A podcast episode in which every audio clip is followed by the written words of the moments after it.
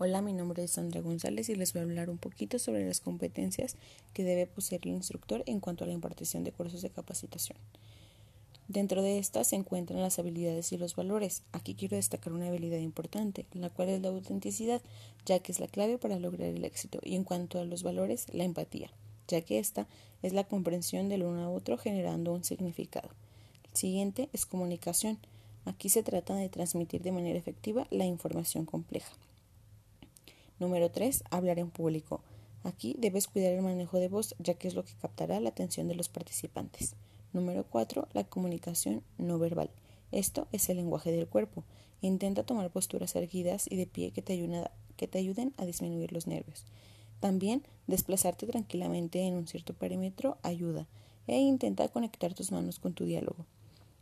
Número 5. Exposición. Aquí eh, la exposición consta de tres partes antes, durante y después. Antes debes organizar tu exposición. Durante, enfocarte en las personas que percibas que están interesadas en el tema. Y después, dejar espacios para preguntas y respuestas.